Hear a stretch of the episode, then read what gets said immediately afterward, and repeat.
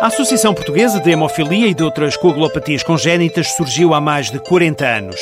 É uma instituição particular de solidariedade social que luta para garantir o diagnóstico, o tratamento e o acompanhamento mais adequado a toda a comunidade com distúrbios hemorrágicos.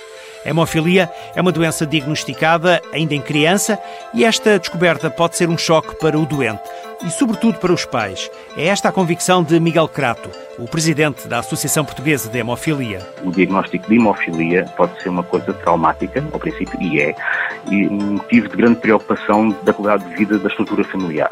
Portanto, tem que haver aqui uma boa integração destas pessoas, desde logo pela parte clínica, explicando bem o que é hemofilia, os cuidados que terão que ter, quais os tratamentos disponíveis, os meios de suporte que, que possuem. E é neste processo que a associação que junta os hemofílicos assume um papel fundamental. A Associação Portuguesa de Hemofilia, que acolhe muitas pessoas nesta situação e que tenta dar o encaminhamento necessário, dar-lhes a máxima informação sobre a patologia, também tentar descansá-las e dizer que é uma patologia que hoje é perfeitamente eh, controlada e pô-los em contato com outros pais, outras mães que, que já passaram pelo mesmo. E isso, de facto, essa interação e essa partilha de experiências pode ser, pode ser e é potenciadora de, do maior descanso mental destes pais, destas crianças com hemofilia. A associação, conta ainda Miguel Crato, dispõe de um gabinete de apoio e orientação jurídica dirigido para o aconselhamento e acompanhamento nesta área.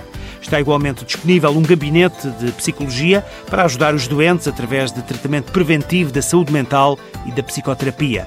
Para pessoas com distúrbios hemorrágicos e familiares diretos que se encontrem em Lisboa para tratamentos, a Associação Portuguesa de Hemofilia possui ainda uma zona residencial.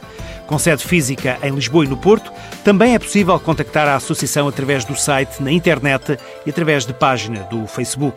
O presidente Miguel Crato garante que o objetivo final é que todas as pessoas com patologias hemorrágicas, como a hemofilia, possam ter melhor qualidade de vida, nomeadamente a nível médico e psicossocial.